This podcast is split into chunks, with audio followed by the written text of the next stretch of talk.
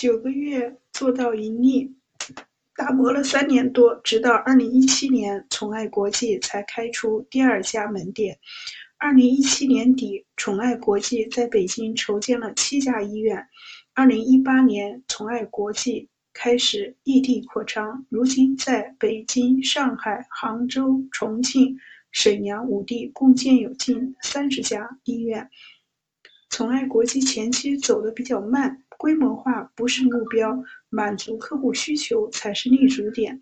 运营宠物医院技术属性和服务属性重，为了持续提供稳定高质量的服务，宠爱在扩张前必须不断试错，把业务流程、技术标准、人才培训等内容总结提炼成便于标准化输出的模块，并形成前期口碑。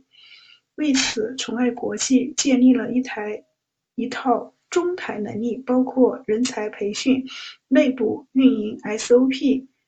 和品牌推广三方面，到了扩张阶段，宠爱国际则根据当地市场情况，选择在异地开设直营店，或者收购当地优质的宠物医院连锁品牌。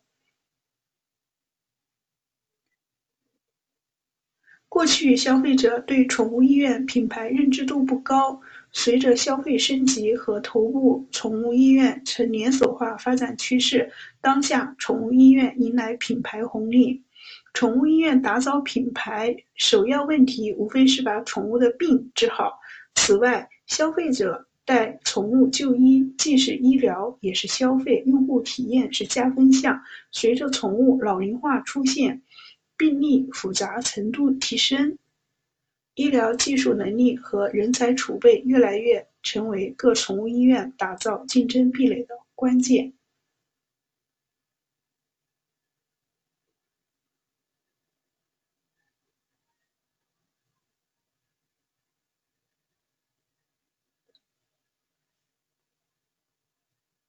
二零一九年九月，宠爱国际动物医疗中心开业。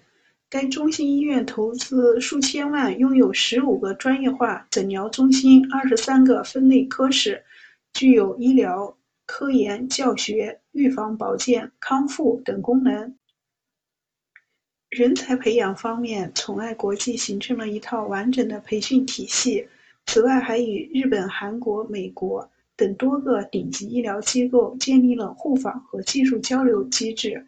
这么多年来，宠爱在行业内属于设备投资和培训投资方面非常高的。医学坚信，人才是宠物医院的核心竞争力，人才是需要培训的，人才发挥的空间是需要通过设备实现的。